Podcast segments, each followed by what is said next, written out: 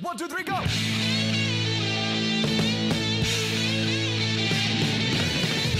No one told you life was gonna be this way. Your job's a joke, you broke. Your love life's DOA. It's like you're always stuck in second gear. When it hasn't been your day, your week, your month, or even your year. But I'll be there for you.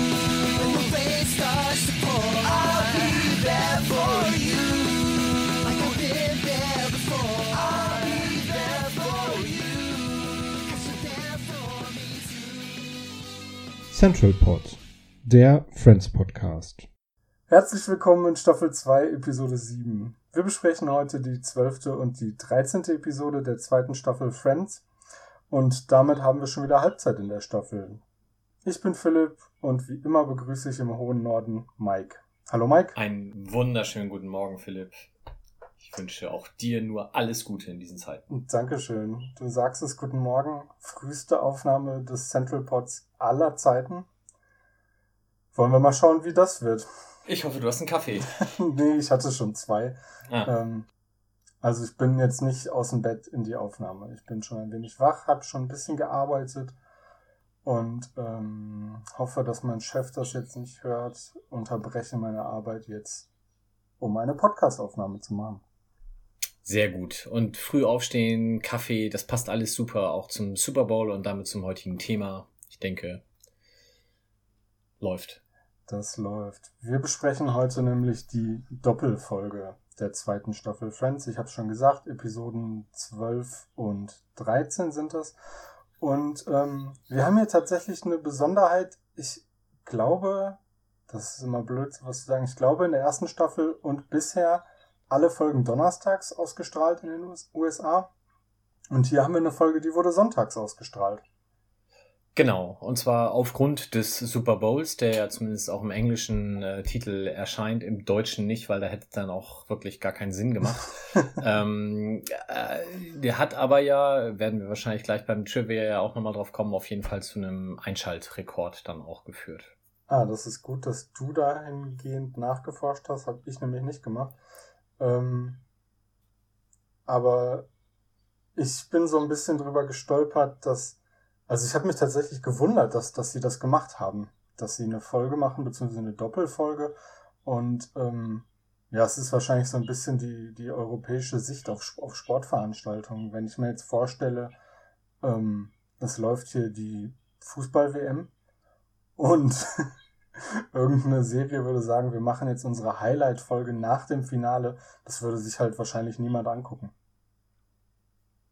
Ja, mag ja aber vielleicht auch so ein bisschen, also Sport-Highlights im deutschen Fernsehen sind ja in aller Regel beginnen die um und bei 8 Uhr. Und das ist ja in den USA schon mal anders. Also ich glaube, das ist ja mal hier so um und bei Mitternacht Mhm. ähm, oder 1 Uhr morgens. Ja, so Das halb heißt, eins, glaube ich, müsste- ja. Genau, das heißt, es müssten da so um und bei 18 Uhr sein. Das heißt, das ist dann auch um 21 Uhr so vorbei. Und dann kann man halt noch eine Serie hinterher schieben. Wenn du hier um 2045 Anstoß hast äh, für ein WM-Finale und oder um 2030 und dann geht das bis 11, dann kannst du natürlich danach nicht noch zwei Serien bringen. Ja, und ich glaube halt auch einfach, wenn, nehmen wir jetzt mal den Fall an, ähm, WM-Finale, Deutschland spielt da, alle gucken das, ähm, du wirst es nicht als Quote mitnehmen können, dass Deutschland gespielt hat, weil dann alle hinterher wahrscheinlich super betrunken sind und nur noch ins Bett gehen. Aber danach dann schöne Doppelfolge Frauenknast oder so, ist doch super. ja, da kommt die Quote dann daher, dass alle einschlafen und es einfach weiterläuft. Ja. Ja, das stimmt, das könnte man eigentlich mal machen. Ähm, kleiner Hinweis an RTL, für den Fall doch den Frauenknast nochmal rausholen. Kleines Reboot. Vielleicht gibt's ja auch Leute, die einen Podcast drüber machen. Kurzes Trivia zu dem Super Bowl. Hattest du da geguckt, wer gespielt hat und wie das Ergebnis war? Natürlich. Ja, habe ich auch gemacht. dann erzählen wir das doch gerne. Verdammt, sag doch nein. Doppelfolge, äh, also wie gesagt, die lief nach dem Super Bowl am Sonntag. Es war der 28.01.1996. Ähm, nur kurz der Vollständigkeit halber, am Donnerstag vorher lief dann keine Folge, also es waren zehn Tage Pause zwischen den beiden Folgen. Und im Super Bowl 30 standen sich die Dallas Cowboys und die Pittsburgh Steelers gegenüber und Dallas hat mit 27 zu 17 gewonnen. Genau, und ich habe mich gefragt, wie weit vorher die das wohl aufgezeichnet haben, weil ähm, man hätte das natürlich noch entsprechend dekorieren können. Stattdessen stand da nur ein Giants äh, Popcorn Helm auf dem Tisch und die waren bei weitem nicht im Super Bowl. Aber natürlich spielt es in New York und von daher äh, kann natürlich auch jederzeit ein Giants-Helm auf dem Tisch stehen, das ist schon okay. Ähm, aber man hätte natürlich das noch, wenn man das so. Ich, ich erinnere mich immer an die Lindenstraße, ja. die dann teilweise äh, bei äh, berühmten oder bei, bei wichtigen Wahlen quasi live Bild von den Hochrechnungen in die Serie dann hat einfließen lassen und das dann hat für die äh, Schauspieler die haben dann quasi äh, vorab schon irgendwie sich dazu verhalten und halt dann natürlich logischerweise möglichst so neutral, dass ähm, man dann, egal welches Ergebnis rauskommt, irgendwie dazu passend reagiert. Das hätte man hier natürlich dann eventuell auch so machen können. Aber da muss man vielleicht auch einfach sagen, dass die Lindenstraße einfach schon viel weiter war als die äh, in den USA mit ihren Möglichkeiten. Technisch vor allem, ja, ja, das kann sein, ja. Nein, aber die Lindenstraße ist ja tatsächlich dafür bekannt, immer super aktuell gewesen zu sein, muss man ja jetzt sagen. Rest in Peace, genau. Ja, fangen wir an. Ähm, die Folgen heißen Affengeil im Deutschen und The One After the Super Bowl im Englischen. Wie gesagt, ähm, das, der, der Super Bowl kommt in der Serie oder in den beiden Folgen null vor, außer dass halt da dieser äh, Popcorn-Helm auf dem Tisch steht. Äh, dementsprechend wäre es im Deutschen auch Quatsch gewesen, den Namen irgendwie in, ins Deutsche äh, einfließen zu lassen. Und es äh, bezieht sich dementsprechend auf die, ja, den einen Haupthandlungsstrang, nämlich äh, den mit dem Affen von Ross namens Marcel. Ähm, wir machen das wie immer. Ich werde jetzt hier erstmal die erste Folge zusammenfassen. Ähm, danach gehen wir dann aber nicht im Einzelnen durch die Rubriken, sondern Philipp fasst dann die zweite Folge zusammen und dann besprechen wir alles weitere. Ähm, die erste Folge hat drei grobe Handlungsstränge. Der wichtigste zieht sich dann eben auch durch die Doppelfolge. Das ist nämlich, dass Ross in der Fernsehwerbung einen Werbespot sieht mit einem Kapuzineräffchen. Es handelt sich um eine Bierwerbung, Monkey Shine Bier. Und natürlich denkt er sofort an Marcel. Ähm, er versucht dann auch rauszufinden, was mit dem passiert ist, muss zu irgendeiner Tagung und will ihn dann im Zoo besuchen und der Zoodirektor in LA erzählt ihm erstmal, dass Marcel ja leider verstorben ist, war auch ganz tragisch alles. Und äh, als Ross so in seiner Trauer da vor irgendwelchen ähm, Gehegen steht, kommt dann so ein spooky Wärter von hinten angeschubbert mit so einem Besen, will ihn ins Nachthaus locken, ähm, was Ross auch ein bisschen verdächtig findet und erstmal ablehnt. Äh, der erzählt ihm dann aber, dass Marcel noch lebt, äh, dass er bei einem Einbruch entführt wurde. Es waren wohl Insider und seinem Kenntnisstand zufolge lebt Marcel jetzt in der Entertainment-Branche und macht Karriere. Und äh, Ross wird ihn dann bei den Dreharbeiten zu Outbreak 2, die gerade in New York äh, äh, stattfinden, äh, aufspüren und da gehen sie dann am Ende der Episode alle zusammen hin. Der zweite Handlungsstrang ist äh, Joey, der nämlich als Dr. Greg Murray eine Verehrerin hat, namens Erika Ford gespielt von Brooke Shields, ähm, die ihm einen ja, Fanbrief, wie auch immer, schickt und was so ein bisschen spooky ist, der wird halt nicht an die Agentur oder an seine äh, Vermittlerin da, äh, Agentin geschickt, sondern quasi zu Hause eingeworfen von ihr selbst, also auch nicht über die Post. Das heißt, sie weiß, wo er wohnt. ähm, und äh, dementsprechend steht sie dann auch irgendwann vor der Tür. Blöd ist, sie begreift nicht so ganz den Unterschied zwischen einer Fernsehserie und dem realen Leben und denkt deswegen, dass er wirklich Dr. Gregory Murray ist. Und als es dann im Restaurant einen Notfall gibt, sagt sie, ja, super, hier ist der beste Arzt der Welt, greif doch ein, was er nicht tut. Ähm, und es eskaliert dann alles etwas, als er in der Serie eine andere küsst, sie daraufhin wutentbrannt zu ihm stürmt, ihn zur Rede stellen will.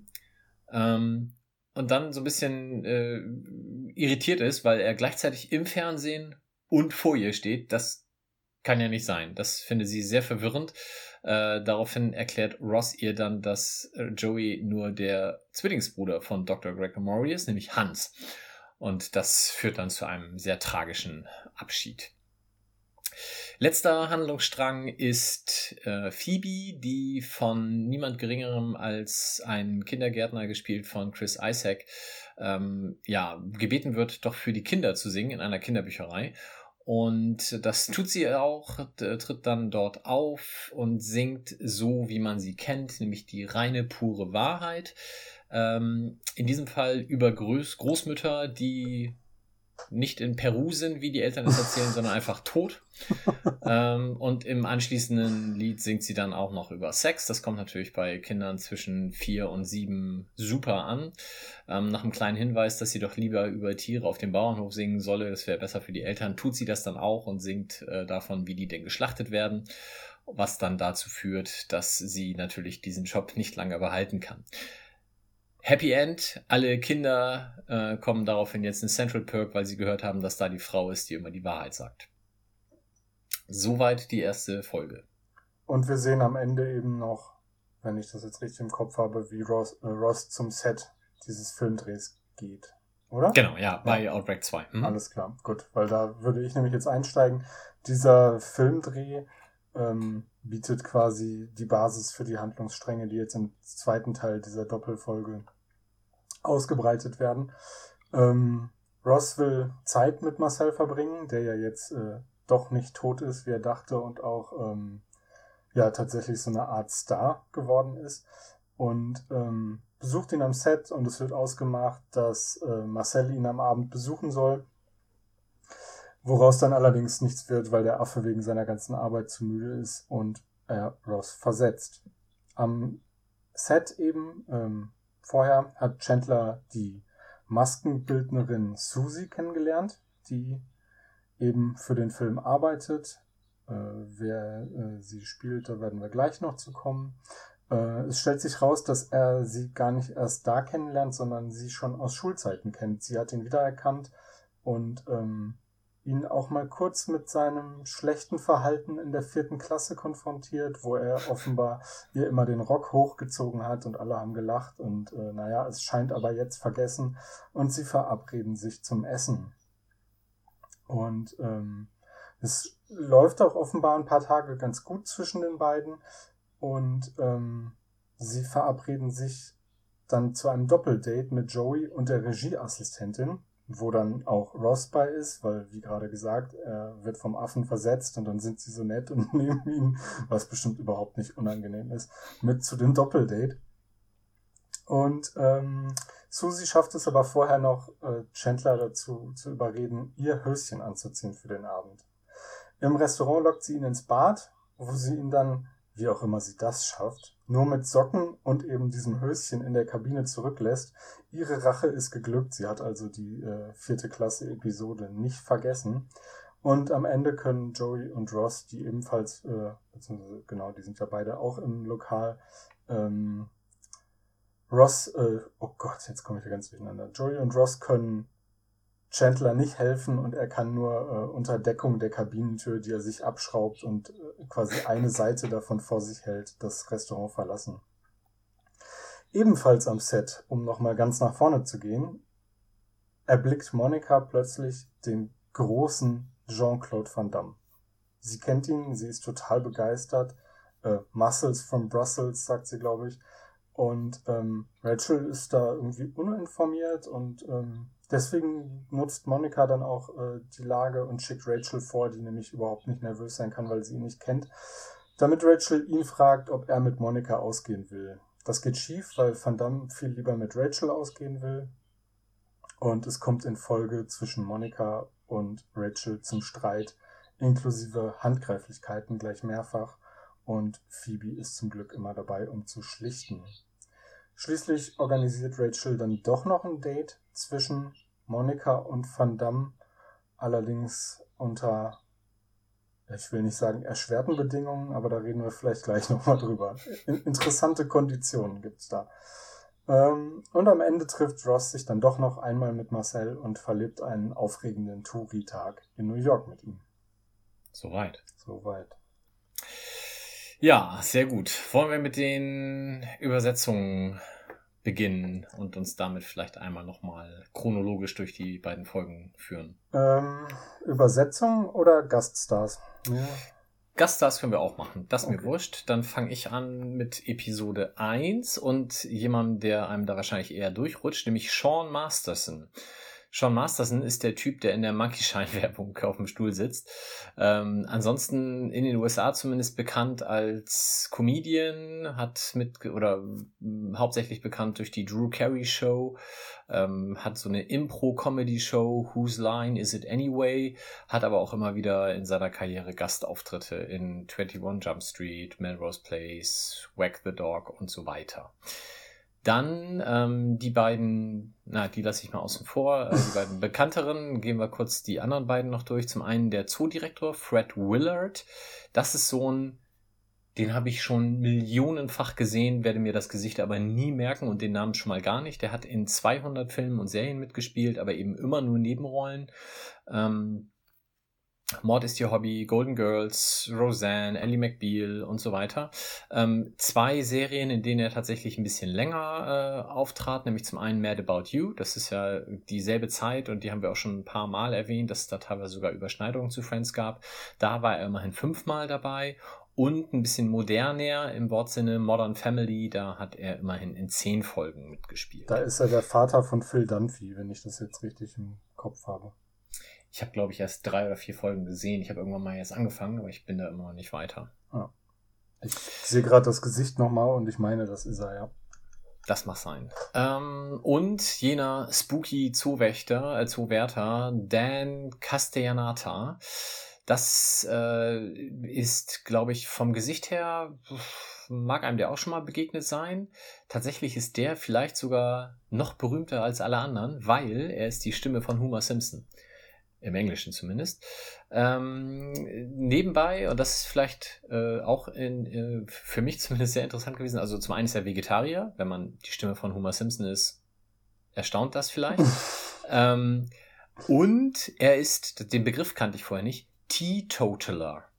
Okay. Das ist, äh, also im Deutschen kenne ich so einen Begriff nicht, also es hat auch nichts mit dem Tee als solchen zu tun, sondern es ist einfach Leute, die ganz bewusst und ich will nicht sagen militant, aber eben auch nach außen kommunizierend auf Alkohol verzichten. hm. Also im Deutschen eher so äh, Anti-Alkoholiker, Abstinenzler, wie auch immer. Ähm, aber da gibt es im Englischen den Begriff des Teetotaler. ähm, ja, also ich glaube ja, dass im, im Deutschen ist Dan Castellaneta wahrscheinlich einfach nur, also man weiß wahrscheinlich einfach nichts über ihn, außer dass man, wenn man Simpsons guckt, seinen Namen immer im Abspann liest. Weil da war mir der Name total lange schon ein Begriff und ich, da steht ja aber nicht, was, was er macht in der Serie. Und äh, irgendwann habe ich das dann halt mal nachgeguckt oder ich glaube, er kommt dann auch in einer Simpsons-Folge sogar einmal vor als er selber.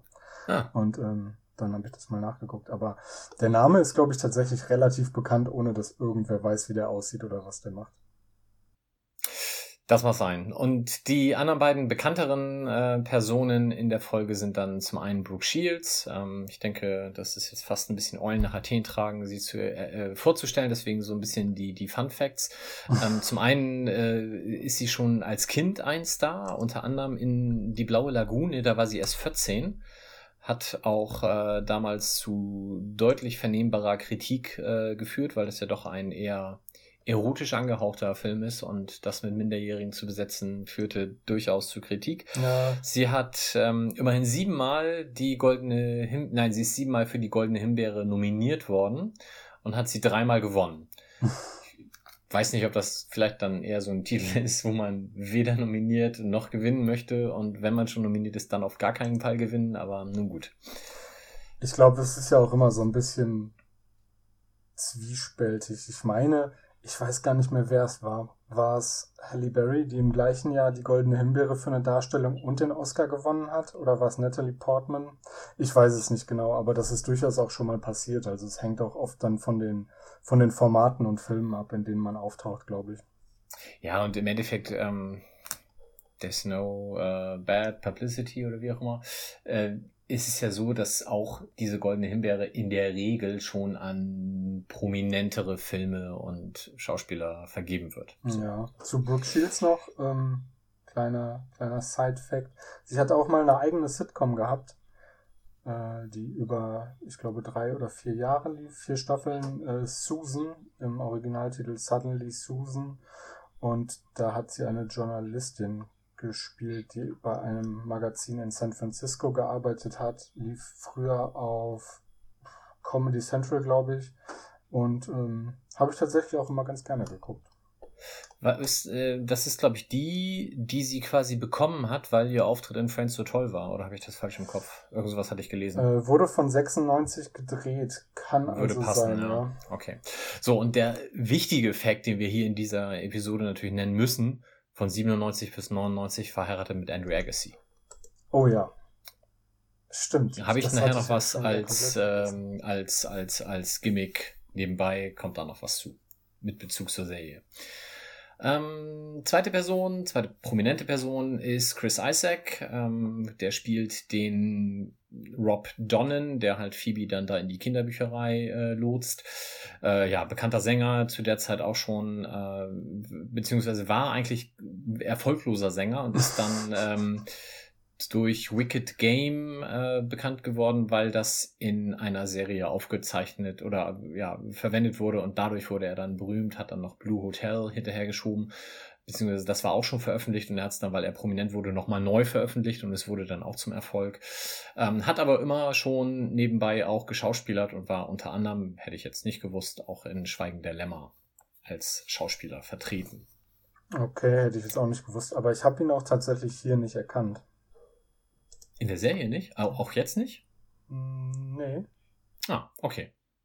Dann ist ja die Abschlussszene, wo sie mit ihm mit dem äh, mit, in der Gitarre äh, im Perk sitzt und Schmuddelcat singt auch nicht annähernd so lustig. Nee, aber, stimmt. Äh, aber es ist so ein Rückgriff auf ähm, die Szene mit, ach, wie hieß sie denn nochmal? Das hatten wir doch schon mal, dass die ja, genau. Profimusikerin das Lied beigebracht hat. Genau. Äh, Habe ich jetzt auch gerade vergessen. Ähm, Jessica aber, irgendwas. Ja, gucke ich gleich nach. Machen wir kurz weiter mit den Gaststars der zweiten Folge. Da ist zum einen natürlich Julia Roberts, die eben Susie Moss spielt. Äh, da werde ich jetzt nicht viel zu erzählen. Die dürfte wahrscheinlich bekannt sein und äh, auch die gesamten Filme aufzuzählen wäre ein bisschen zu viel. Und zum anderen äh, Jean-Claude Van Damme und äh, sein Spitzname, der war mir vorher nicht geläufig, geläufig. Ich bin dann im Englischen drüber gestolpert und du hast es eben schon gesagt. Spitzname tatsächlich The Muscles from Brussels.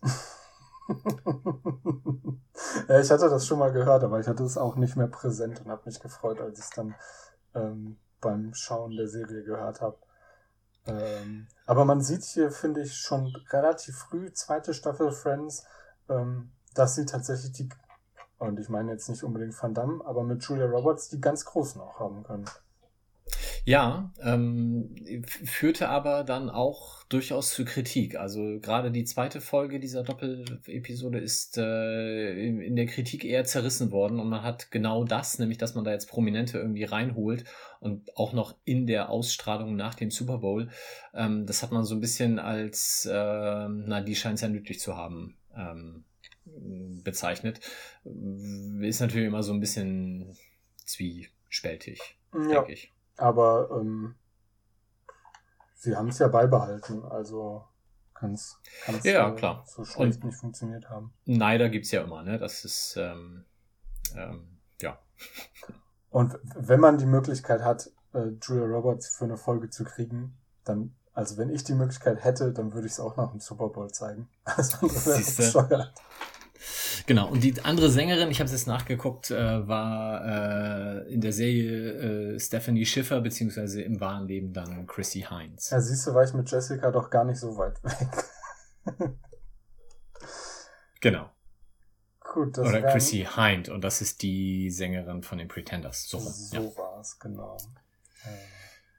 Das waren dann schon äh, alle? Das war, warte, warte, nee, ich glaube, einen habe ich noch vergessen. Ach so, ja, genau. Ich habe Liza Roberts Gillen vergessen. Das ist nämlich die Schwester von Julia Roberts und sie spielt die Assistentin ähm, am Set und ist dann ja auch kurz ähm, das, das, Date, Date von, Joey. von, Joey. genau.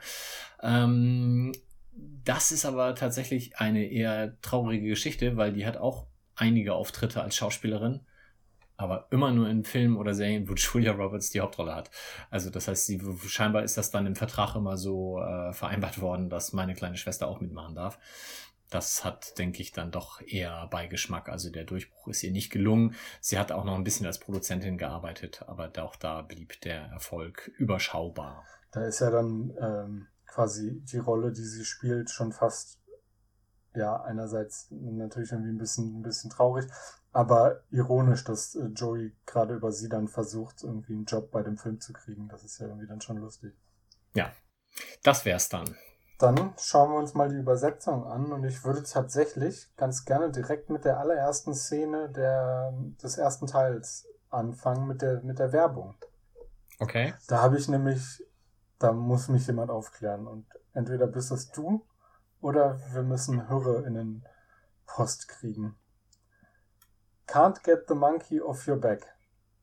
Then put it in your mouth, sagt, sagt die Stimme im Original. Und ich habe jetzt unter anderem gefunden, dass Monkey off your back entweder heißen kann, ein Problem auf jemanden anderen abwälzen, was ja noch okay wäre, aber irgendwie soll es wohl auch heißen können, ähm, mit einer Sucht fertig werden. Mhm. Und falls das stimmt und es diese Doppeldeutigkeit gibt, wäre das schon hart in der Bierwerbung, oder?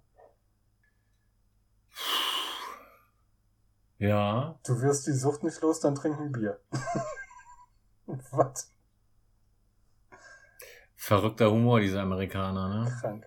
Ähm. Also ich, das meiste ist tatsächlich so eher problemlos werden, glaube ich, wenn es rauskommt. Mhm. Aber ja, äh, runterkommen von deiner Sucht oder beim Entzug helfen kommt dann auch recht schnell. Also das scheint schon diese Doppeldeutigkeit zu haben. Okay, da müssen uns mal Native Speaker dann aushelfen. Ja. Und im Deutschen haben sie halt einfach gesagt, also ist jetzt auch nicht so super elegant, aber was will man da auch rausmachen? Sie haben keinen Affen, dem sie Zucker geben können, dann besorgen sie sich doch einen, der ihnen ein Bier bringt. Und dann kommt ja auch der Affe und bringt das Bier. Ähm, ich meine, wenn man da irgendwie ein Sprichwort mit Affen unterbringen muss und dann der Affe Bier bringt, da hat man jetzt auch nicht so wahnsinnig viel Spielraum, denke ich mal. Jo. Ich bin dann schon ähm, in der Wohnung. Ja, genau. Bin ich, ähm, da sagt Ross, was ihn alles ähm, an Marcel eben erinnert, bei diesem Affen aus der Werbung. Und ähm, Phoebe zählt dann so ein paar Sachen auf, äh, ich, irgendwas mit fliehendes Kind und so ein Kram. Und ähm, äh, Dinge, die so ein bisschen auch doppeldeutig zu verstehen sind, wo man äh, tendenziell eher auf einen Menschen schließen würde als auf einen Affen. Und Monika bringt es dann auf den Punkt und sagt, ja, and the fact that they are both monkeys. ähm, was das Naheliegende ist, sowas trifft Phoebe ja normalerweise nicht. Ähm, Im Deutschen ist man von diesem eigentlich sehr, finde ich, passenden Gag leider weg und hat dann macht es ein bisschen platter, nämlich einfach, ja, aber Ross hat doch den Typ gar nicht gemeint. Ja. Ähm, da fand ich die englische Übersetzung doch deutlich besser und ich finde, die hätte man auch gut im Deutschen bringen können. Irgendwie schon, ja. Ähm, Joel findet raus, dass er einen, in Anführungsstrichen, Fan hat. Das ist was, was sich durch die komplette Folge zieht. Mhm. Äh, es wird immer von seinem Fan und seiner Verehrerin gesprochen und es wird dann, ich finde, da ist so eine Diskrepanz zwischen dem Wort und dem, wie er sich verhält. Ähm, oder wie sich alle dazu verhalten. Und das wird im Englischen irgendwie deutlicher, weil da wird konsequent von seiner Stalkerin gesprochen. Mhm. Ähm, das ist mir noch aufgefallen. Ja, ich habe mich gefragt an der Stelle, ähm, ob der Begriff Stalking einfach dann im Deutschen zu der Zeit noch nicht so äh, gebräuchlich war. Ja, das also, war auch äh, meine Interpretation. Aber ich weiß es einfach nicht. Also ein neues Phänomen ist es ja nicht, aber was hat man da früher zu gesagt? Ja, weiß ich nicht. Also ich habe jetzt gerade mal äh, dazu so ein bisschen gegoogelt und es ist halt so, dass es zum Beispiel erst 2008 äh, überhaupt eine Beratungsstelle für Stalking in Deutschland gab und die ersten Erfassungen in polizeilichen Statistiken sind auch 2007. Ähm, da war vielleicht einfach dann tatsächlich Mitte der 90er die Begrifflichkeit noch nicht gegeben. Mhm. Ähm, ja. Als nächstes hätte ich Travel in Jake. Hast du dir da auch was zu aufgeschrieben? Äh, nee, das ist schon die Szene im Perk dann, ne? Ja, genau. Hast du Ja. noch was vorher? Ich habe noch eine Sache tatsächlich in der Wohnung, nämlich ähm, wo Rachel, äh, als es darum geht, wie toll Marcel doch war, sagt sie ja, aber I have a Malibu Barbie who will no longer be wearing white to her wedding. Ähm, also sprich, was auch immer Marcel wohl mit dieser Puppe angestellt hat. Im Deutschen hat man es ein bisschen umgedreht. Er, äh, da sagt sie dann, er hat es fertiggebracht, aus meiner Lieblingspuppe eine Nymphomanin zu machen.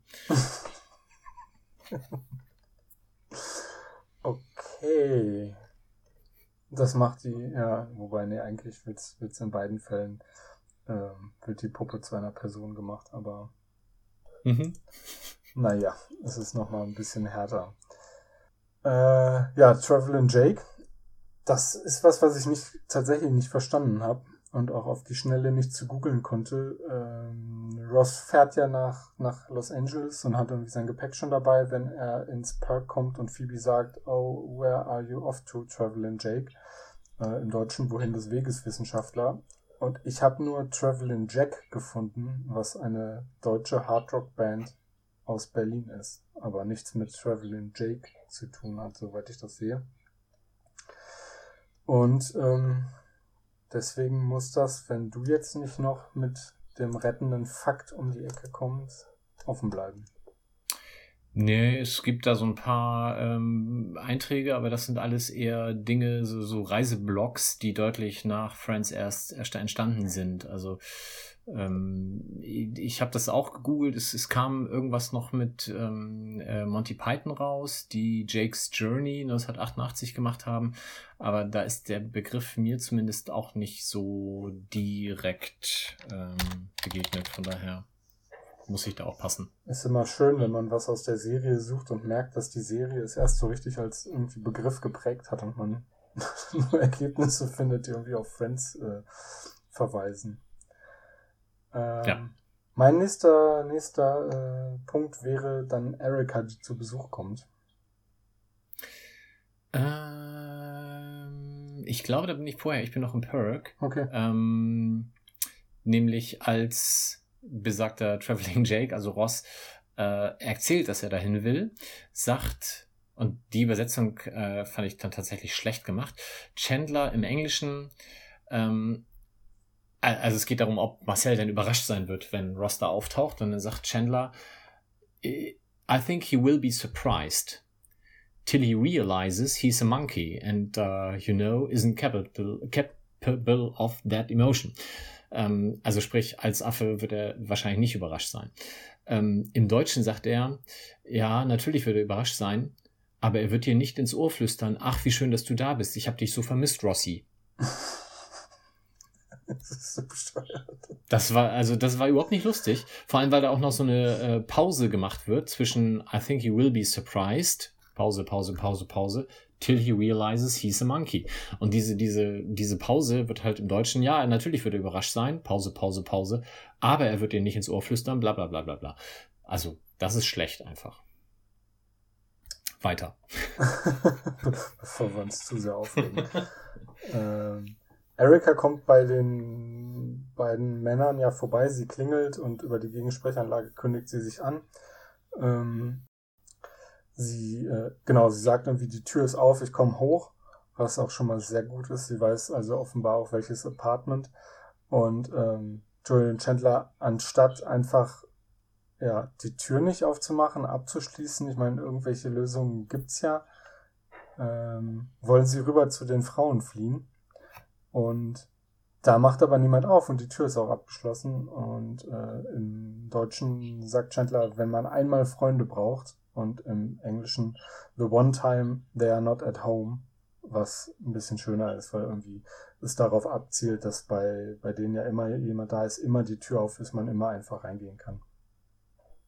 Mhm.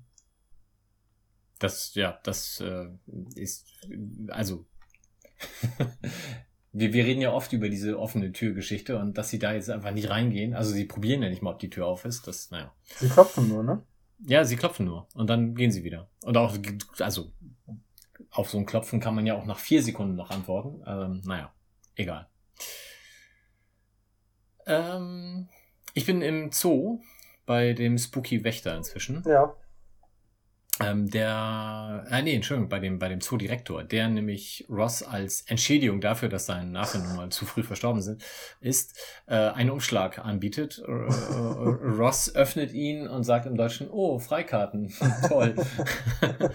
Im Englischen sind es Zoo-Dollars, ähm, was ich denke, dann vor Ort irgendwie als Verzehrgutschein oder sowas genutzt werden könnte. Ja, das ist vermutlich, wie es das beim Fußball auch eben gibt, ne? Die Ja. spezielle Währung für diesen, für diesen Ort.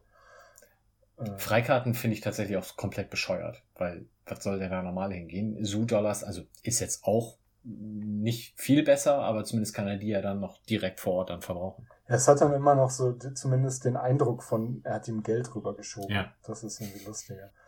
Äh, wo, womit er sich dann, keine Ahnung, hm, Milchshake und Popcorn kauft. Ah nee, ist ja nicht Kino. Egal. Ähm, ja, mein nächster Punkt wäre dann tatsächlich auf der Liste nochmal, dass die Stalkerin die ganze Zeit Verehrerin oder Fan genannt wird. Und dann wird sie mit einer Schauspielerin verglichen Mhm. äh, zu, beziehungsweise in, in äh, Gegenteil gesetzt, und zwar mit ähm, Roseanne Barr, die man natürlich aus der Serie Roseanne kennt. Also irgendwie, Chandler sagt, glaube ich, kennt ihr Roseanne Barr? Sie ist genau, oh, sie ist genau das Gegenteil. Und im Original ist es eben Kathy Bates aus Misery. Da Mhm. geht's dann, äh, also es ist ja eigentlich nochmal ein Unterschied. Im, Im Deutschen wird, er mit, äh, wird sie mit der Schauspielerin verglichen und im Englischen mit einer Rolle. Ja, ich, ich glaube auch, es ist total inhaltlich ein Unterschied, weil im äh, Englischen, also Kathy Bates in Misery, da wäre jetzt die Optik nicht so im Vordergrund, sondern in erster Linie ist das eine verrückte Psychopathin. Ja, Ähm, bei Roseanne wird halt einfach nur aufs Äußerliche geguckt. Also da wird halt, haha, sie, da ist die dicke Schauspielerin und haha, wir haben hier die tolle, äh, attraktive Schauspielerin. Also der, der Vergleich ist da nochmal deutlich platter als im Englischen. stimmt. Das ist etwas plump. Und ähm, ich glaube, zu der Zeit kannte man, kannte man ja auch Misery oder wie auch immer der Film im Deutschen heißt. Äh, heißt er auch Misery? Ich weiß es nicht, aber ich bestimmt kannte man den hier da auch schon. Der ist von machen können. 1990, ja, ja, also der Ja, sollte schon auch in Deutschland äh, definitiv bekannt sein. Was hast du denn für den nächsten Punkt noch?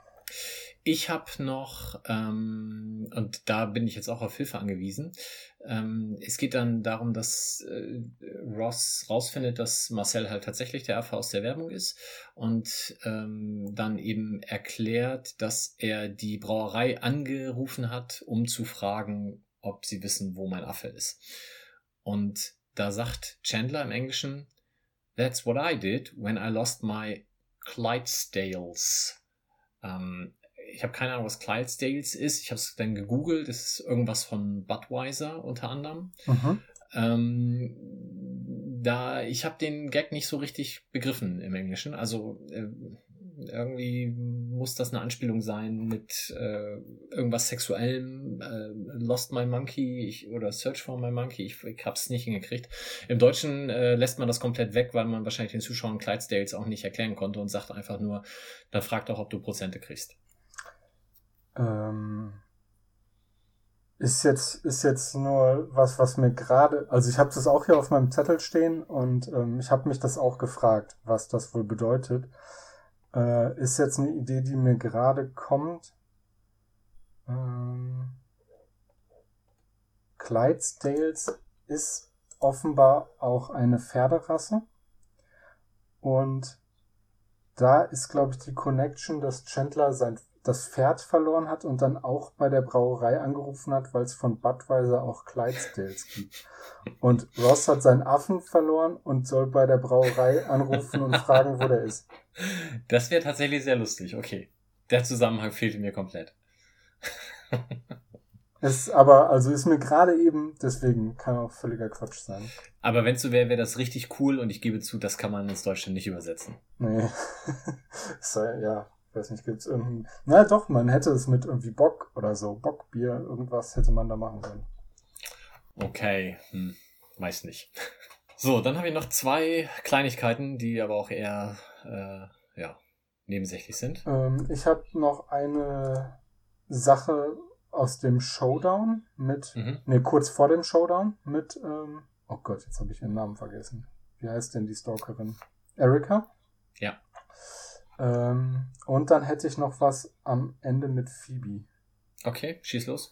Äh, einmal kurz bevor die Stalkerin das letzte Mal aufkreuzt, sitzen sie ja alle bei ähm, Chandler und wie heißt der andere? Joey in der Wohnung und gucken die Serie ähm, Zeit der Sehnsucht und dann klingelt es und Rachel will dann irgendwie schnell wissen, wie es weitergeht, weil jetzt können sie das ja nicht weitergucken, weil jetzt kommt ja die Irre und dann sagt Joey irgendwas von wegen, ja, sie wacht jetzt aus dem Koma auf und dann küssen wir uns. Und Rachel fragt, wie ist das möglich? Du hast doch gerade erst Sabrina geküsst. Was ja der Grund ist, warum die Stalkerin überhaupt aufkreuzt. Äh, und Monika sagt, Rachel, in dieser Welt ist Joey nicht Joey, sondern Drake. Irgendwie- und im Original sagt sie halt, ähm, It's a world where Joey is a neurosurgeon. Also um zu erklären, dass es da, dass da alles möglich ist quasi. Ja. Ähm, geht nochmal in eine völlig andere Richtung. Und dann hätten wir noch Phoebe, die mit Rob ähm, darüber streitet oder sich darüber diskutiert, äh, was jetzt okay ist, vor den Kindern zu singen. Mhm. Und ähm, dass es eigentlich nicht in Ordnung ist, dass sie so unf un unverblümt die Wahrheit sagt. Und Phoebe fragt, soll ich den Kindern etwa erzählen, dass diese dämlichen Hamburger aus Schokolade sind? Und daraufhin sagt Rob, es gibt Menschen, die Hamburger mögen. Und Phoebe, Menschen nennst du die? Und im Original, äh, no. What, um, what do you, what do you want me to be? Uh, like some stupid big, like purple dinosaur? Mhm. Und Rob sagt, I'm not saying you have to be Barney. Und Phoebe sagt, who's Barney? Und ähm, da gibt's halt diese Kinderserie, Barney and his Friends, oder Barney and Friends, ähm, für Kinder im Vorschulalter, wo ein äh, lilafarbener Dinosaurier den Kindern die Welt erklärt. Kanntest du die schon? Äh, auch hier wieder, wie so oft, ähm, gibt's eine Simpsons-Episode, wo eine Barney-Parodie ist und daher kannte ich ihn. Okay. Ähm, aber es gibt offenbar, also das läuft offenbar seit 1990, 1992 ähm, und lief auch in Deutschland auf Super RTL. Oder läuft immer noch, weiß ich nicht. Aber es ist offenbar eine wirklich bekannte Sache. Und wenn jemand Mhm. sagt, äh, lila Dinosaurier, dann ist es Barney. Und äh, deswegen ist es lustig, dass Phoebe es nicht checkt. Ja, ich habe äh, ein bisschen unaufmerksam zu der Zeit geguckt und habe nur irgendwie Dinosaur irgendwas gelesen. Als nächstes kam den Barney und ich war tatsächlich ganz kurz bei Barney Geröllheimer. Ja, war ich auch. Ähm, aber das war halt nicht gemeint. Ich dachte, ich dachte so, ah, okay, Flintstones erstmal aufschreiben und dann so, äh, Moment mal. das ist doch, Fast nicht. der Typ heißt doch Barney. Äh, genau. Hast du noch ein Übersetzungsding? Genau, ich habe noch eine Sache am Ende, wo Chandler sagt, ähm, äh, Ross sagt am Set, I haven't seen my monkey in almost a year. Und jetzt kommt eben Chandler mit What, you never look down in the shower? Ha, ha, ha, ha. Und dann sagt er, Oh please, I'm not allowed to make one joke in the monkey is penis genre. Das ist irgendwie schwer aufs Deutsche zu übersetzen und deswegen sagt er da einfach nur keine Macho-Witze erlaubt oder was. Ja. Aber Monkey is Penis Genre finde ich äh, schön. Ja Das wär's Durchaus. in der ersten Folge. Das wär's für die erste Folge. Ähm, das war ganz schön viel, finde ich. Das stimmt. Ich habe in der zweiten auch deutlich weniger. Hm. Nur vier. Hm, Sechs habe ich, glaube ich. Ähm, machen wir damit weiter oder? Ja, Alles klar. Ich möchte den ersten machen, weil ich den so Ja, fantastisch hau, fand. hau raus. Und zwar ist es am Set, als diese ganzen Outbreak-Virologen-Typen da rumstehen in ihren äh, Anzügen mit Ganzkörperkondom und so äh, Sichtschutz aus Plastik vorm Gesicht und so weiter und so fort. Und ähm, im Englischen ähm, äh, fragt Chandler halt, äh, ob das denn jetzt wirklich, ob sie da beruflich sind oder or just paranoid. Und im Deutschen ist es, also tatsächlich muss ich mal sagen, eine wirklich schöne Übersetzung, weil er sagt, seid ihr hier beruflich oder habt ihr einfach nur eine Scheibe? Und das mit der, mit der Plastikscheibe vorm Gesicht ist tatsächlich sehr, sehr schön. Auch wenn es eine komplett andere Bedeutung hat, aber da hat man sich mal auch im Deutschen ein bisschen Mühe gegeben und Humor gezeigt. Und erstaunlich aktueller Bezug mit einem Virus-Film. Ja. Äh, ähm, auch am Set sind die Freunde alle sehr interessiert daran, wie Marcel denn jetzt so ist und wollen vom Tiertrainer wissen, ähm, ja, das ist tatsächlich unterschiedlich, was sie wissen wollen. Im Original wollen sie wissen, so auf, auf, also im Vergleich zu Menschenschauspielern, wie ein wie großer Star ist Marcel. Und ähm, im Deutschen zielt es mehr so auf die, ich würde sagen, charakterlichen Eigenschaften ab, weil da ist die Frage, mit, äh, mit welchem Star er zu vergleichen wäre. Mhm. Ähm, aber es ist dann äh, im Endeffekt egal, weil ich, wenn ich es jetzt richtig im Kopf habe, sind die beiden Antworten einfach Sybil Shepard. Ähm, Mhm. Wo die Freunde dann alle sehr begeistert sind und ich mich gefragt habe, äh, ob heute noch jemand weiß, wer Sybil Shepard ist. Äh, zu der Zeit hatte sie, glaube ich, auch gerade eine Sitcom. Ja. Oder kurz davor oder kurz danach. Ich versuche es gerade rauszufinden. Dann mache ich. 95 bis 98. Ich grätsche noch mal kurz rein. Also man kannte sie da zu dem Zeitpunkt. Ja. War sie gerade aktuell. Also man kannte sie auch sowieso, ist eine durchaus bekannte Schauspielerin äh, und Sängerin. Ähm, aber zu dem Zeitpunkt halt auch gerade mit einer Sitcom am Start. Genau. Im, äh, ich bin jetzt auf dem Sofa mit Julia Roberts tatsächlich. Ähm, gedanklich. Bei Chandler. Okay, Und- ich hätte vorher noch, noch, noch eine Kleinigkeit vom Set. Dann mach.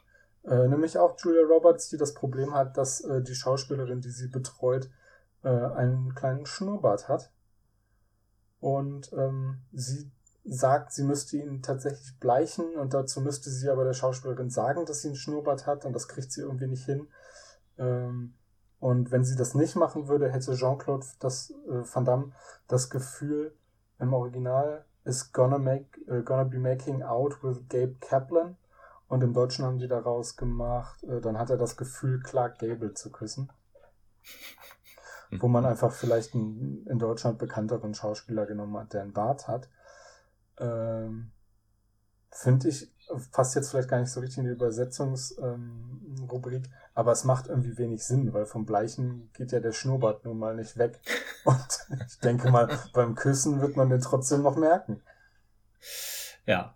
Ich habe zu der Geschichte noch äh, ge- gefunden, dass im Spanischen und Italienischen man weder äh, den einen noch den anderen, sondern Burt Reynolds nimmt, weil da offensichtlich er mit einem Schnauzer verbunden wird.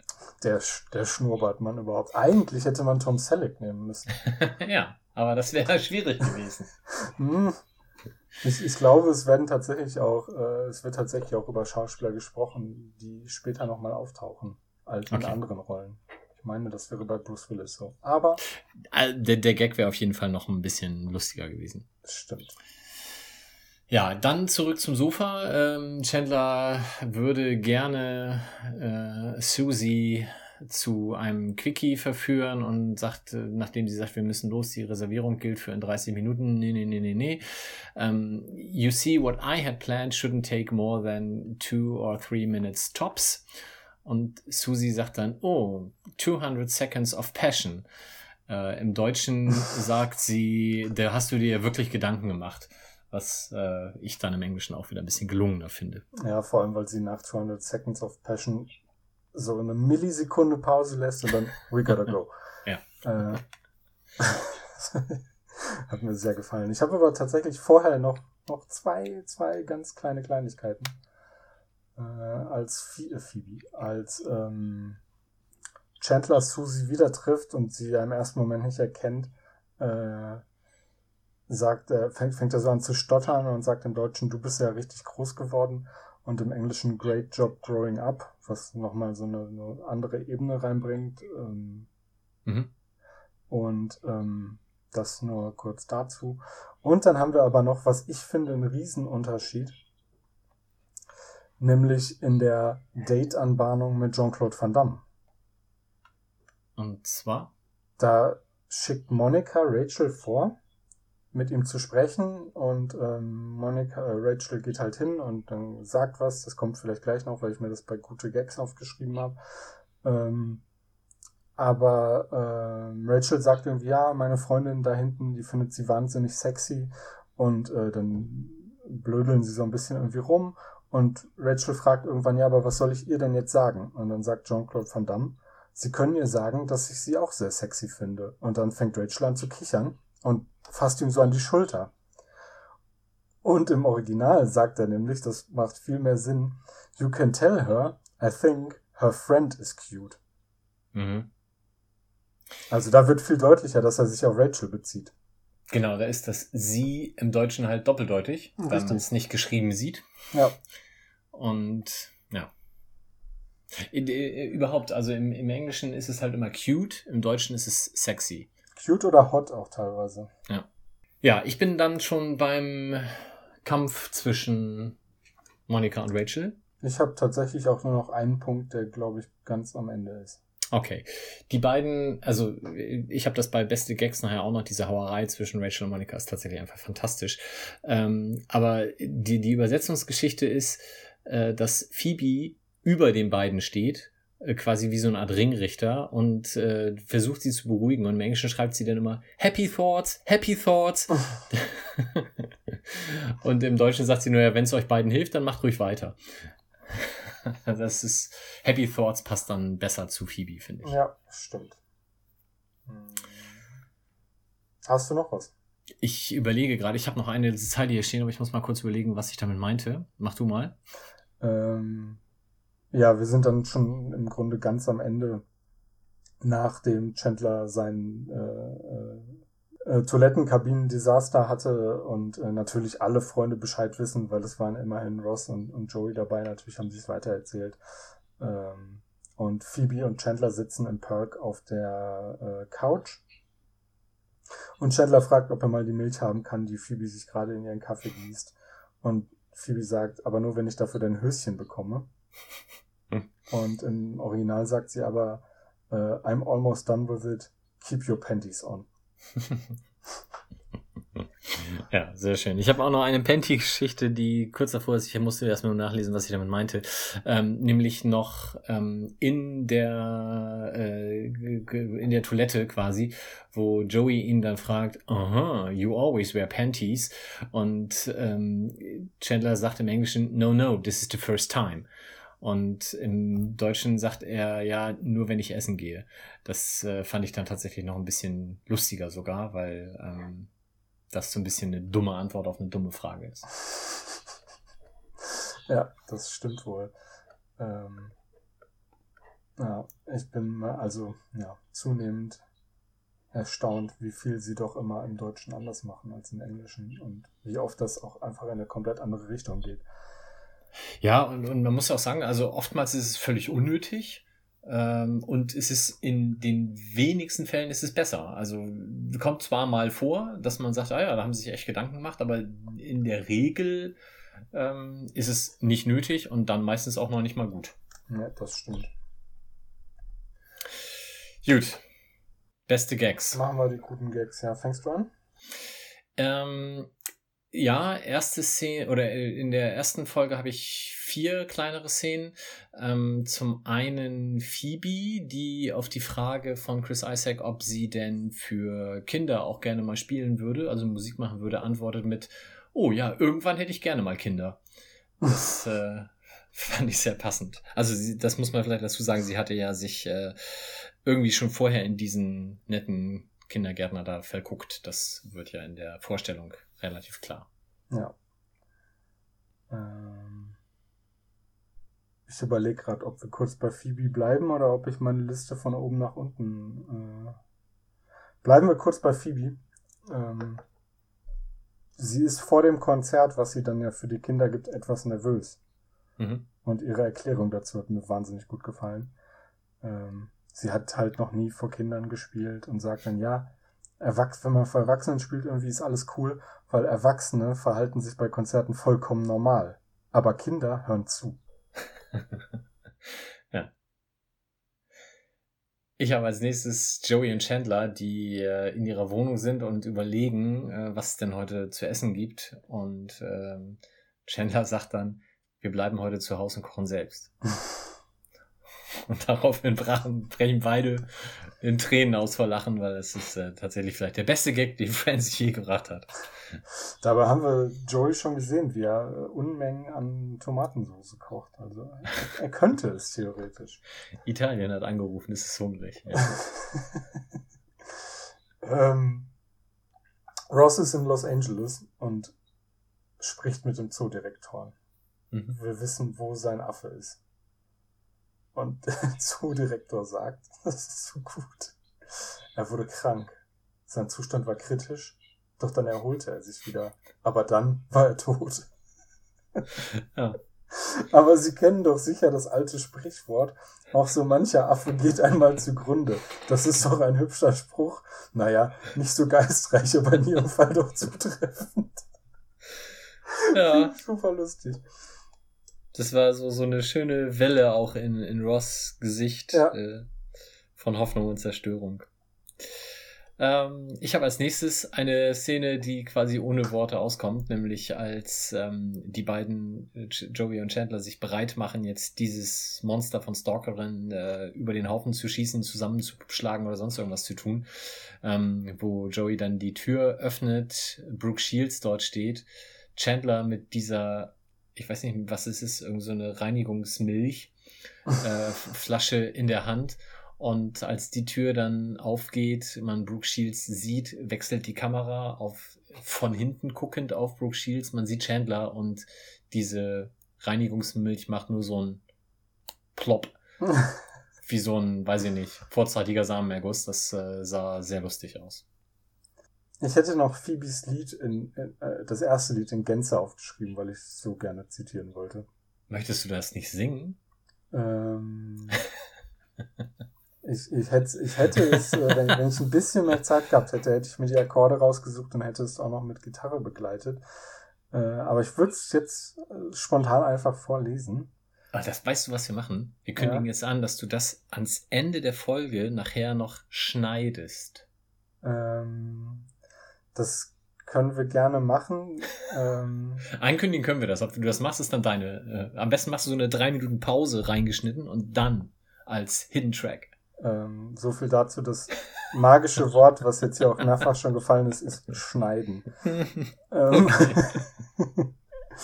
Deine Oma ist eine Frau, die jeder leiden kann. Sie schenkt dir ein Fahrrad und auch eine Eisenbahn. Aber leider geht die Oma schon lange nicht mehr raus und die letzten Male sah sie auch ganz schön mies aus. Deine Eltern sagen dir, sie ist für immer in Peru, aber in Wahrheit ist sie tot und einmal stirbst auch du. Ganz, ganz wunderschön. Ja. mein letztes Highlight ist tatsächlich äh, auch musikalisch und zwar, als sie dann da stehen und äh, in the Jungle singen, als Joey dann in die hohen Töne abdriftet und dieses Aui singt, das ist wirklich fantastisch. Das ist echt, echt sehr schön, weil alle so ein bisschen entsetzt sind auch und, und fragen, was ist denn hier jetzt los? Aber es funktioniert. Und ich finde, dann ist es okay, das so zu machen. Genau. Ich habe noch ein paar einzelne Zeilen und ja, tatsächlich, ich hätte tatsächlich noch fünf, fünf Stück. Mach. Das, äh, wobei es sind eigentlich, eigentlich nicht. Egal, ich fange einfach an. Dieses Treffen mit diesem seltsamen Zoowärter ist ja so insgesamt so eine zwielichtige Sache und soll auch so ein bisschen so rüberkommen wie irgendwas, was im Hinterhof geklärt wird. Äh, da werden Informationen ausgetauscht. Und es fällt der schöne Satz. Glauben Sie denn wirklich alles, was Ihnen Zoodirektoren sagen? So als wären Zoodirektoren irgendwie äh, eine Institution, auf die man sich auf jeden Fall verlassen könnte oder eben auch nicht, je nachdem, wie man sieht. Und ähm, der Wärter haut dann ja alle Informationen, die er, äh, die er hat, raus und fragt Ross dann hinterher, wie viel ist dies, ihm diese Information wert, mein Freund? Und Ross sagt nur, wenn ich Sie richtig verstehe, wollen Sie Geld von mir, aber Sie haben mir doch jetzt schon alles gesagt. Und der Zoowärter ist auch wahnsinnig verblüfft von dieser Erkenntnis. Gefällt mir immer wieder gut. Und äh, was haben wir denn noch? Genau, dann hätten wir noch den Showdown mit äh, Erika, wo sie dann rausfindet, dass äh, Joey in der Serie sein kann und gleichzeitig in seinem Apartment. Und Joey deckt das Ganze auf, nachdem auch diese Hans Remori-Sache nicht so richtig geholfen hat, sagt er, ich bin kein Arzt, ich bin Schauspieler. Und Erika sagt, aber das ist ja schrecklich. Und die Kollegen im Krankenhaus, wissen die Bescheid? Und daraufhin kommt ja dann äh, ein bisschen später die Szene, dass dann alle sagen, ja, Rachel sagt dann, er hat mir das und das erzählt, nur um mit mir zu schlafen und schüttet ihm Wasser ins Gesicht und dann macht äh, Monika das gleiche und dann sagt Chandler, und den Klodeckel hast du auch nie runtergemacht, du mieses Stück und schüttet ihm auch, ihm auch noch Wasser ins Gesicht. Und ähm, es hilft zwar alles, aber Joey findet es dann im Endeffekt dann doch nicht so, so lustig. Und er ist dann auch am Ende wahrscheinlich immer noch ein bisschen angegriffen von dieser ganzen Sache.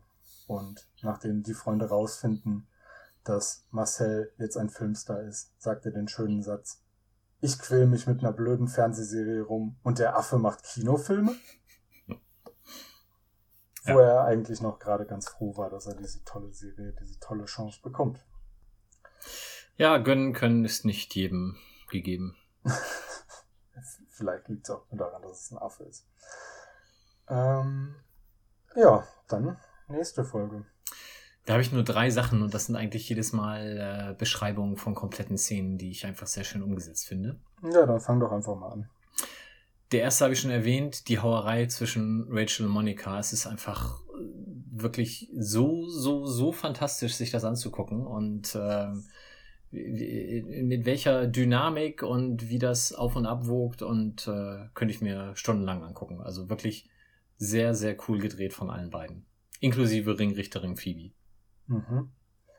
Ähm, zu diesem Streit habe ich mir auch bei den Gags noch ein bisschen was aufgeschrieben. Das geht ja alles damit los, dass Rachel das Date für Monika einfädeln soll. Mhm. Und sie ruft ihm hinterher, sag ihm, dass ich kochen kann. Und Rachel geht hin, meine liebe Freundin, sagt sie, die da drüben steht, die übrigens kochen kann, nebenbei bemerkt. Sehr schön eingeflochten, ähm, ganz elegant gemacht.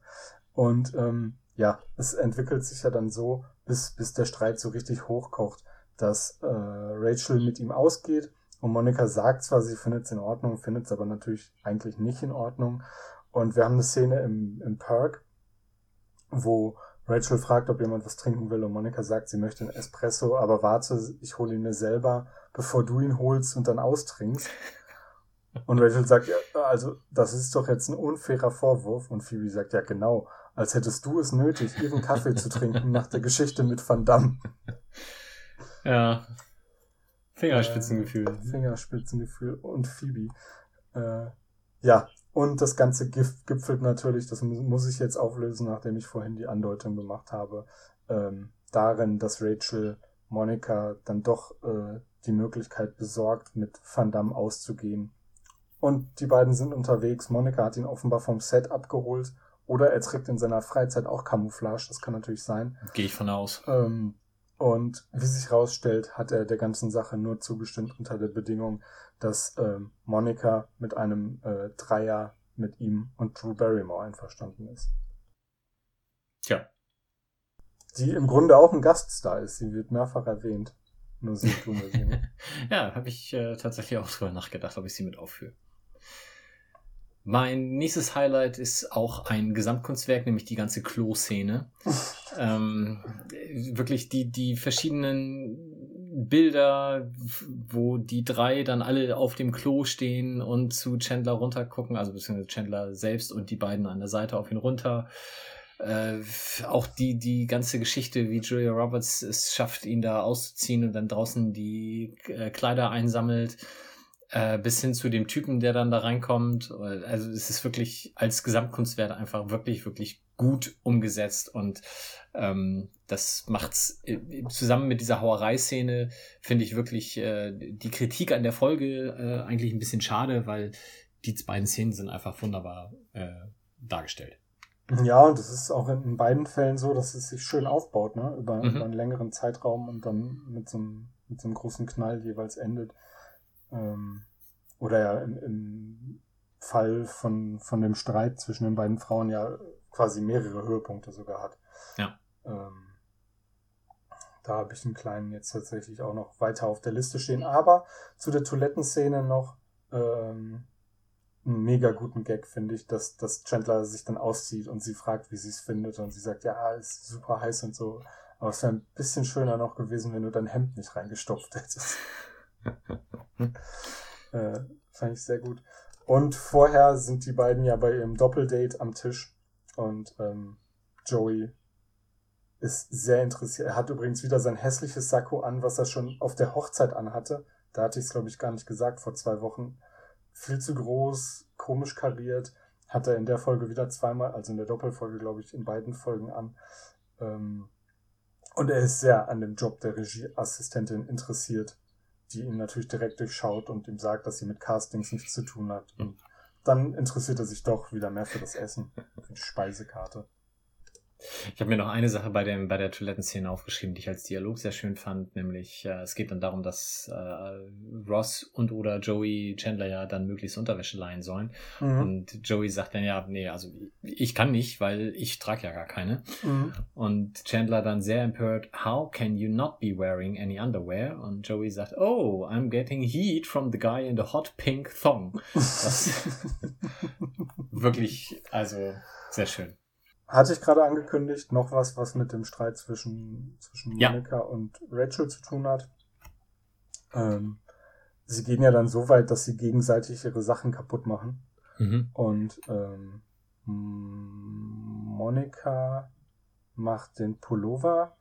Mhm. Ich glaube, es ist irgendwie ein Strickpullover. Und Strickjacke, Strickpulli, ja. Sie ribbelt ihn irgendwie auf, ähm, macht die Maschen los, wie auch immer Strickprofis das bezeichnen würden. Ähm, gerne kurz mal mitteilen. Und ähm, Rachel schüttet Tomatensoße in Monikas neue oder in Monikas gute Tasche. Mhm. Und wie sich rausstellt hinterher, nachdem alles okay ist und sie sich irgendwie auch wieder vertragen, hatte Rachel Monika ihre guten Lederhandschuhe geliehen, die noch in der Tasche drin waren. Mhm. Ja. Einen schön. hätte ich noch. Hast du auch noch was? Nee, das mit der Jacke und der Soße war mein letzter Gag. Okay, ich hätte noch äh, als große Headline Joeys Tod.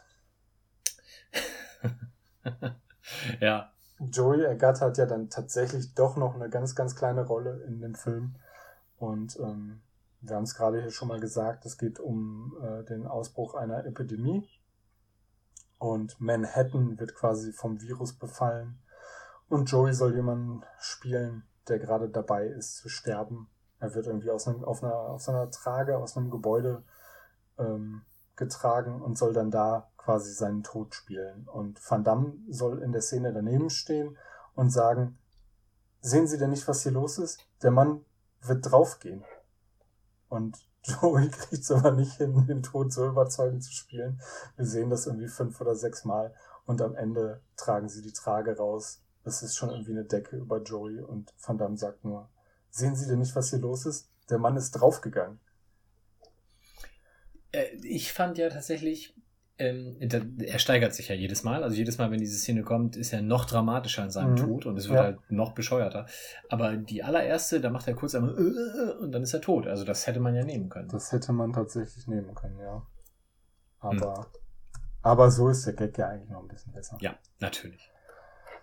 Ich hätte dann jetzt noch ein paar zusätzliche Anmerkungen so um die Doppelfolge herum. Genau. Ich habe fünf. Ich auch. Nee, vier. Gut. Dann fange ich an. Okay. also den ersten haben wir quasi schon genannt und es ist einfach nochmal, weil es einfach so fürchterlich bescheuert ist, ähm, dass eben Joey und Chandler sich vor Erika in Sicherheit bringen wollen, sie da klopfen und es keiner aufmacht und sie es nicht mal versuchen.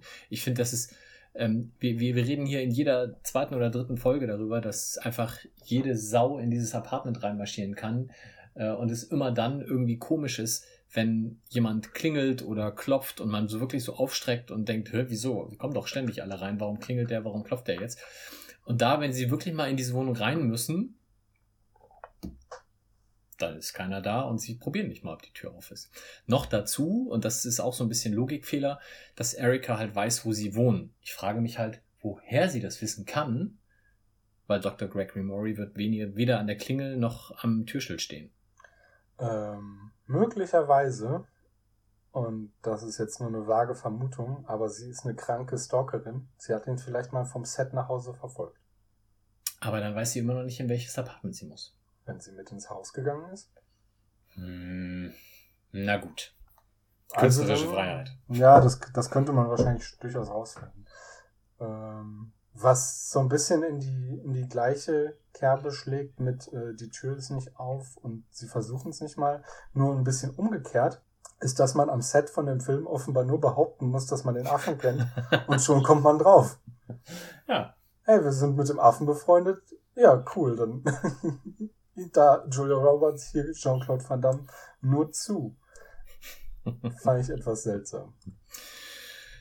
Ja, nächste Geschichte, die ich habe, äh, die hätte ich vielleicht vorweg schicken sollen, nämlich, äh, wir haben es am Anfang schon mal angedeutet, das ist die meistgesehene Friends-Folge, also zumindest wenn man die Einschaltquote bei Erstausstrahlung nimmt, weil es eben nach dem Super Bowl kam und tatsächlich mit 52,9 Millionen als Einschaltquote.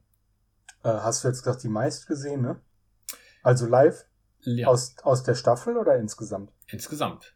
Mehr als das Finale? Ja, ich glaube. Boah. Okay, das hätte ich nicht gedacht. Das ist, das ist ganz schön krass. Hey, Super Bowl, ne? Ja, ja, klar. Aber so eine Serie, die, wo sich das Finale über zehn Jahre aufbaut und dann kommt es irgendwann. mhm. Aber wahrscheinlich sind beim Super Bowl auch einfach welche eingeschlafen und es Ja. lief bei ihnen weiter. Ähm, nur der Vollständigkeit halber äh, hatten wir auch schon angedeutet oder kurz gesagt, Marcel dreht in dem, in der äh, Folge den Film Outbreak 2, ein Virus erobert Manhattan. Und das soll die fiktive Fortsetzung von Outbreak sein, der Mhm. im Jahr vorher in die Kinos kam. Ich weiß nicht, die meisten werden den wahrscheinlich gesehen haben. Äh, thematisiert den Ausbruch einer Virusepidemie in den USA. Und ähm, die, ich sag jetzt mal im weitesten Sinne, Hauptdarsteller da sind. Dustin Hoffman, Morgan Freeman, Rini Russo, Donald Sutherland, Cuba Gooding Jr. und Kevin Spacey. Also ein relativ hochwertig besetzter Film. Äh, interessanterweise von denen niemand, der als Gaststar dabei ist. Tja. Die wollten zu viel Geld wahrscheinlich. Wahrscheinlich. Ja, kann gut sein. Ja, aber wo wir bei Marcel sind, äh, vielleicht auch das jetzt einmal, äh, die Geschichte ist dann abgeschlossen. Er wird zwar noch ein paar Mal erwähnt in folgenden Episoden, aber er tritt nicht mehr auf.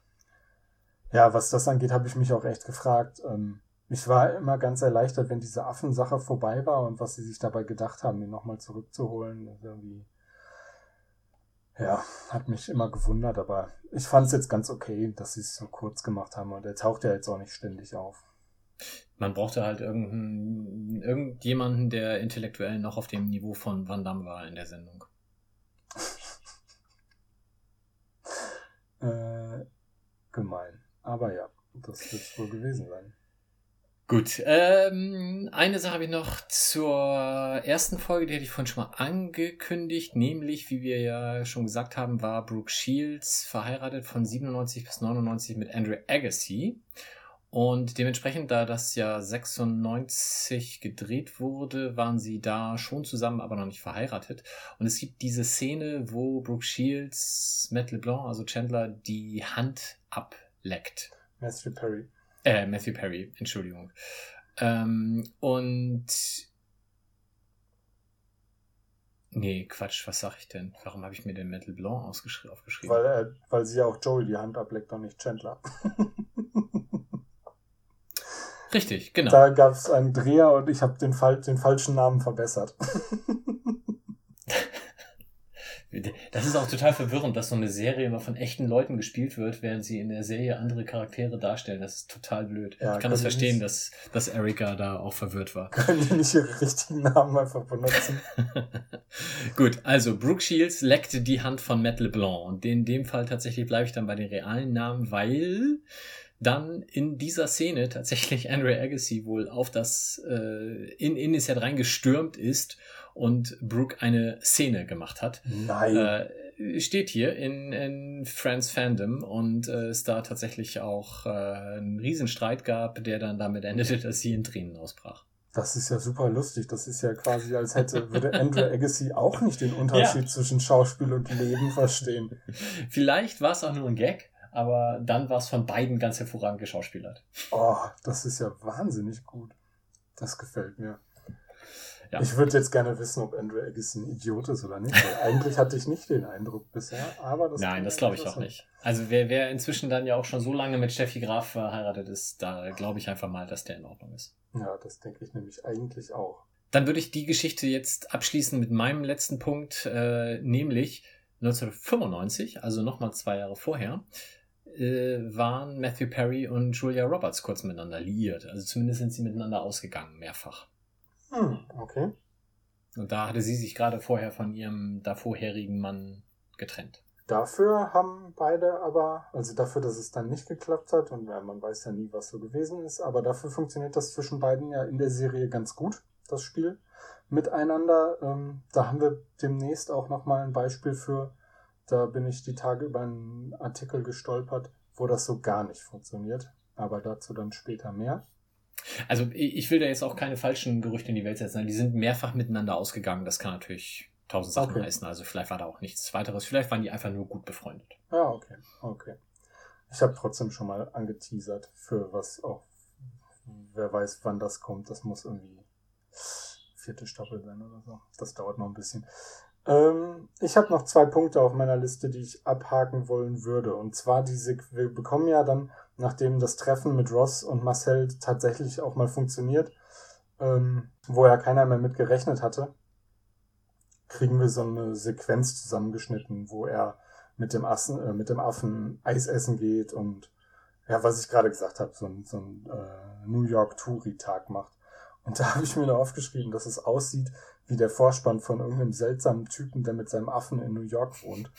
Und man hätte, man hätte sich fast überlegen können, ob man daraus einen Spin-off macht, weil das irgendwie echt so vorspannmäßig, 90er Jahre vorspannmäßig ist. Ja, ja, das hätte gut gepasst. Ich war kurz davor, die, die, das Lied zu googeln, weil ich wissen wollte, was für ein Song das ist, aber habe ich dann doch nicht gemacht. Ah, ähm, ja.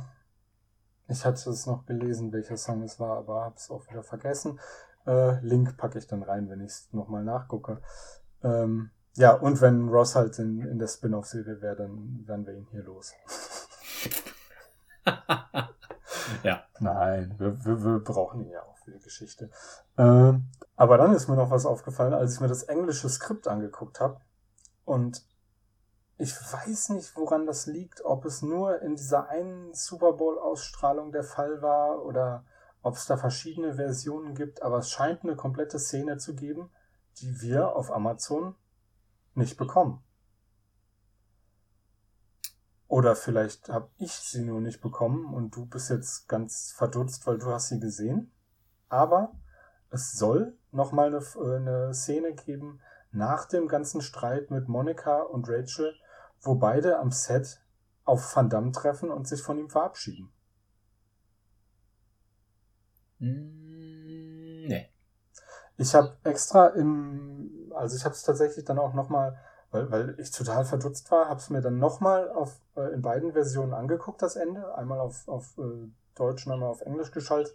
Die Frage ist halt sowieso, äh, ob Amazon da die technischen Möglichkeiten hat, wenn man nur die Tonspur wechselt, auch ein anderes Video zu zeigen. Keine Ahnung.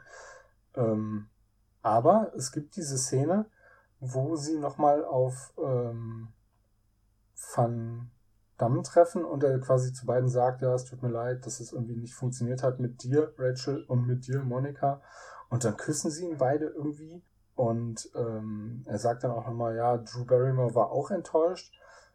Genau, und dann küssen sie ihn beide zum Abschied und dann kommt er halt auf die Idee, dass wir mit, also mit den beiden zusammen. Drew Barrymore müsste ja gar nicht dabei sein.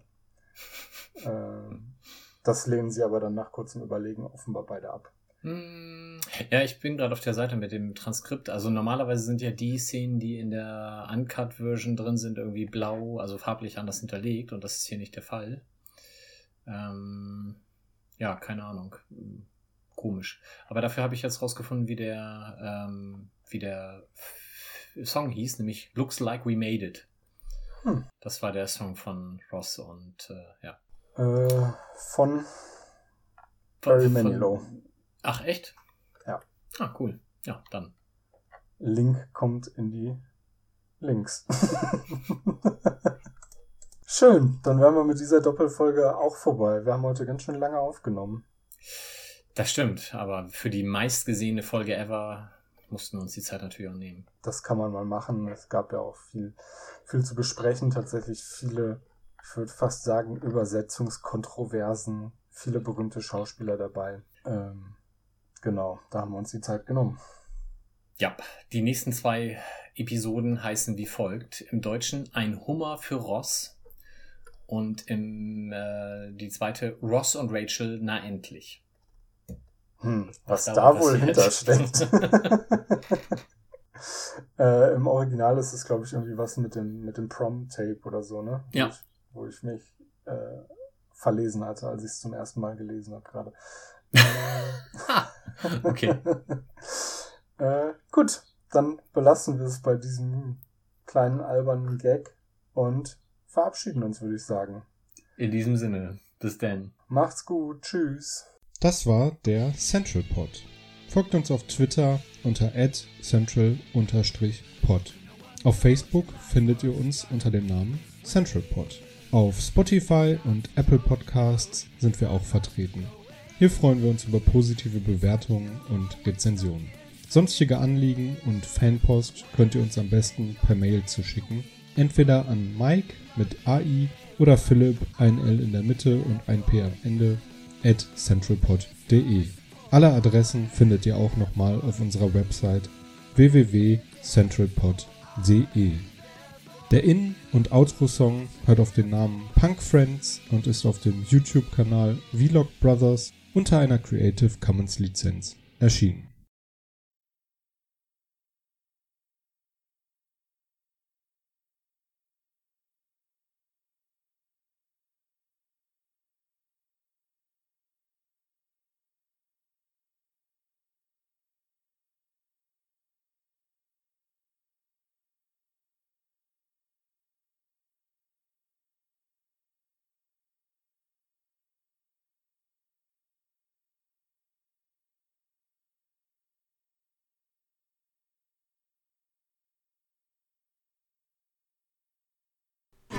Grandma's a person that everyone likes. She bought you a train and a bright shiny bike. But lately she hasn't been coming to dinner. And the last time you saw her, she looked so much thinner. Your mom and your dad said she moved to Peru. But the truth is she died and someday you will too. La la la la la la la la la la la la la la la la